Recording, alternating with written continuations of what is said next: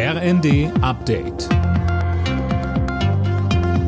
Stündlich neu. Auf den Punkt informiert. Ich bin Daniel Stuckenberg. Guten Tag.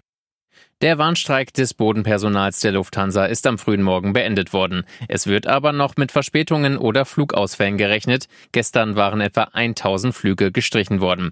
Laut Ivona Husemann von der Verbraucherzentrale NRW haben betroffene Fluggäste folgende Möglichkeiten, an Entschädigungen zu kommen.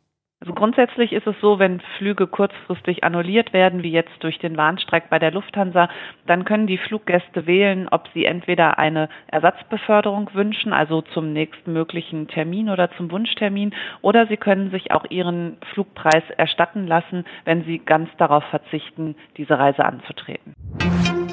Mehr als drei Jahre nach der Tat beschäftigt der Mord am Kasseler Regierungspräsidenten Walter Lübcke erneut die Justiz. Der Bundesgerichtshof verhandelt heute über die Revision. Die Angeklagten, der Generalbundesanwalt und Lübkes Familie gehen gegen das Urteil vom vergangenen Januar vor. Der Kampf gegen die Waldbrände im Osten Deutschlands geht weiter. In der sächsischen Schweiz haben Feuerwehr, Bundeswehr und Bundespolizei zuletzt einige Brandherde eingedämmt, andere breiten sich weiter aus. Auch der Brand an der Landesgrenze zwischen Sachsen und Brandenburg ist wieder aufgeflammt.